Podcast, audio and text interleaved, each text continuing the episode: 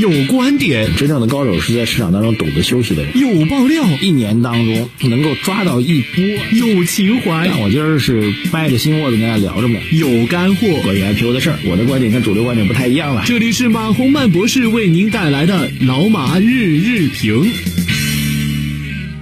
平安证券有爱懂你，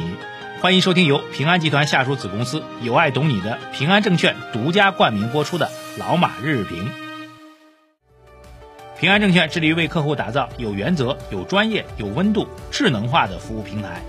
他们也为我们财经马红漫的粉丝打造了夏季特别福利，赶快通过节目下方二维码扫码领取福利，或者前往微信公众号“财经马红漫”对话框输入“平安”获取福利详情。呃，各位老马日评的听众朋友们，二零二一年的七月二十二号，今天是周四啊。这个节目一开始来看一下海外市场的表现情况。昨天美国市场呢继续强势啊，美国市场是受到了一个强劲的财报的影响，主要是道指的成分股当中，可口可乐和强生的业绩很不错啊，这个提振了所谓市场复苏的信心啊。最最终收盘的时候呢，道琼斯涨了零点八三，标普涨了零点八二，纳斯达克涨了零点九二哈。这个今天是周四啊，周二是大跌的啊，美国是。呃，现在说这这个逻辑不对啊，周一是大跌的啊，因为我实际上算一下，美国是周一大跌的，然后周二、周三两天大反弹，两天大反弹呢，把周一的跌幅是全部给抹掉了啊。从板块来讲呢，这个能源板块啊，这个不管传统能源还是新能源都出现了明显的上涨。那 A 股呃中中概股这边相关系的新能源概呃股票在美国的啊，当然也是大涨的，理想汽车直接涨了百分之八啊，这个。有可能带动整个的呃新能源板块啊，包括 A 股新能源板块继续的上涨啊，外围环境还是不错的啊，一天大跌两天上涨啊，所以做短线操作我觉得就很难啊，这是一个大的背景。另外一个呢，提示一件事情啊，昨天晚上应该是很晚的时候，昨天快十二点的时候，这个嗯一个确定性的消息啊，这个美国的常务副国务卿舍曼。正式确定七月二十二、二十五号到二十六号会访华啊，确定下来将会再访问天津啊。知道这中间变化过程的朋友们，应该应该知道这中间的曲曲折折啊。一会儿说来，一会儿说不来啊。这个，然后最后今天已经是七月二十二号，二十二号的凌晨的时候，确定二十五到二十六会来。我们之前给大家提过一期啊，这个美国的副国务卿跟我们的副部长的见面之后啊，这才能够为我们的。这个外交部长和美国国务卿见面奠定基础，然后两者的奠定基见面的奠定基础呢，又才能够帮助我们这两国元首的正式见面啊。所以中美之间这是一个比较重要的，呃，实际上是一个比较重要的一个破冰的事件。呃，在中间的这波折过程啊，如果大家知道的话，应该知道是相当的曲折哈，好吧。嗯，但是既然能够坐下来谈，我觉得是件好事。而且我们这里做一个比较重要的预判啊，我认为在未来可以预期的时间当中啊，美国取消对中国，至少是部分取消或者缓解中美之间的这样一个贸易战，或者缓解中美之间的这种加征的关税啊，我觉得是值得期待的啊。这应该是非常确定性的一件事情啊。先讲到讲到这里给大家啊，原因呢其实也很简单，大家算一个经济账就知道了啊。这个通货膨胀的压力也好，这个。呃，加税之后，美国消费品的物价上涨也好，这是一个很简单的一个经济账。我们觉得，呃，被取消的概率是越来越大了啊。这里做一个通告吧。好，以上是外部的一个情况啊。那么，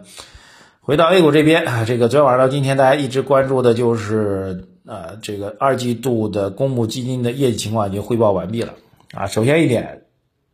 嗯，这叫什么？胡汉三又回来了，加引号的啊。为什么呢？因为去年全年公募基金收益特别好啊，去年基民和股民的收益是极大的反差啊。如果去年或者前年，呃，过去两年时间，如果买的基金的话，你收益非常高，比你做个股要强得多得多啊。所以还是比较强烈的建议大家自己少做个股啊，做好基金啊，做好基金的组合，远比你做个股要强啊。这那么当然，今年一季度啊，这个基金重仓股、抱团股集体调整，所以导致一季度基金的是。收益亏损的，亏损呢是两千一百多亿啊，这个一度呢大家又失去了对基金的信心啊，但是呢，胡汉三又回来了，二季度公募基金大赚，单季度大赚八千七百七十九亿啊，这个单季度的盈利状况是创历史新高，所以靠基金去投资赚钱，比自己做个股赚钱要强得多啊！这其实也是市场越来越有效的一个重要的一个标志吧。机构投资者成为市场的主流，这是第一个重要的信息。第二重要的信息呢，实际上就是基金做了一个比较明显的调整啊。这个主要明显调整呢，就是原来重仓当中的核心类的板块依然保持啊，比如说茅台依然是公募基金集体抱团的第一大重仓股。啊，公募总市值持有达到一千八百亿啊，但是结构上发生了变化啊，这个增长比较快的就是宁德时代，宁德时代在公募当中持仓已经达到一千四百二十亿，晋升到了第二位啊，所以第一就公募基金抱团，第一就是茅台，第二就是宁德时代，呃，也正因此大家会说这个创业板是宁德版嘛，这个气势汹汹啊，如果再增持下去的话，宁德可能就会超过茅台，成为第一大了。那结构当中的第三呢，就是。呃，继续是五粮液，老将还是排在第十一，洋河排在第十七，所以整个的基金呢还是比较喜欢喜欢持有这个呃这个我们叫做呃酒类概念的啊，大体上给大家念一下吧。排名第一是茅台一千八百亿啊，这个宁德时代一千四百亿排名第二，五粮液接近一千四百亿，一千三百五十九亿，五粮液是第三，第四是腾讯控股九百六十二亿，已经比前面几个差很多了啊。前三个是都是在一千三百亿以上的大规模的啊，腾讯是第四，只有九百六十二亿啊，然后后面是海康威视、药明康德、隆基、招商银行、迈瑞医疗、中国中免啊，这是前十大的重仓股。那比较重要的是呢，这是第一个重要当中的一个结构变化，这个结构变化其实表明了机构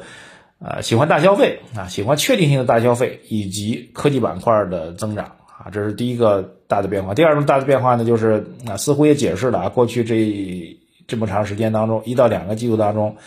这个传统的低估值的蓝筹为什么股价是跌跌不休啊？包括平安、三一、万科、格力等等，都已经被大量的在过去两个季度当中大量的被公募基金去减持，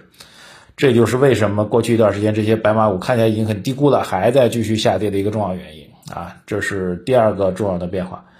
那从行业上来看呢，新能源和医药占比是最高的啊。这个增持的主要增持当中的新能源和医药是占比是最高的，所以科技现在是越来越集中的持有的这样一个板块。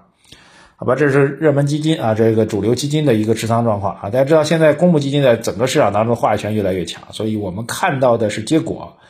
但是结果的背后是一个数据的结果，在整个结果的背后，在整个市值的变化，在整个市场的热点的变化当中，已经得到充分的证实了，好吧？呃，这是第二个大的事情啊。第三大事情呢，是一个嗯不大不小的小事情吧，但是上海啊，上海本地发布的啊战略新兴产业和先导产业发展“十四五”规划当中，其中特别提到的新能源汽车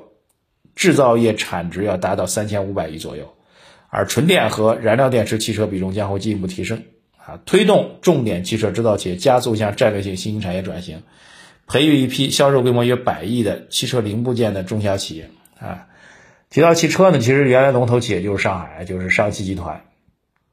但是传统车企在面对新能源汽车，特别纯电汽车转型过程当中呢，其实确实出现了一些。呃，犹豫啊，其实这种犹豫是完全可以理解的，因为它会打破原来的价值链啊，原来的利益链会被打破，这一点是很难承受的。这就是原来传统汽车，大家很多人说宝马、奔驰、大众这么牛的公司，为什么就做不起来呢？其实不是做不起来，在技术当中呢，并没有那么复杂啊。这个新兴小米说要造汽车，都能都都能够立马投钱进去，对吧？恒大都来造汽车，对不对？那奔驰、宝马、奥迪、大众这些公司为什么会造不出来？肯定能造出来，只是原来的利益产业链的问题啊，利益链的问题。那内部如果不把这利益链的问题搞定的话，那战略性的突破就会比较难啊。第二个问题，这就是智能化的问题啊。你造一个电动车，对于他们来说会很容易啊。然后质量其实比新能源造车新势力还要更靠谱啊。这一点我觉得还是确定的啊，它的稳定性啊，这个可靠性啊，传统车企肯定会更加注重。呃，缺点就是一个就是利益链的问题，第二个就是这个智能化的问题啊，软件制度的问题，所以这两大问题实际上确实横亘在这里。当然也并不是说完全没有机会啊，我们认为新能源汽车整个产业链当中的发展机会还是非常非常巨大的啊，传统车企也会必然会战略性的转移到这里啊，所以问题就来了，那最后谁会胜出？是造车新势力呢，还是上汽呢、北汽呢、一汽呢？不知道啊，但是呢，他们都会用电池，他们都会用智能软件的升级，这是确定性的东西，这其实就是战略性的投资机会了。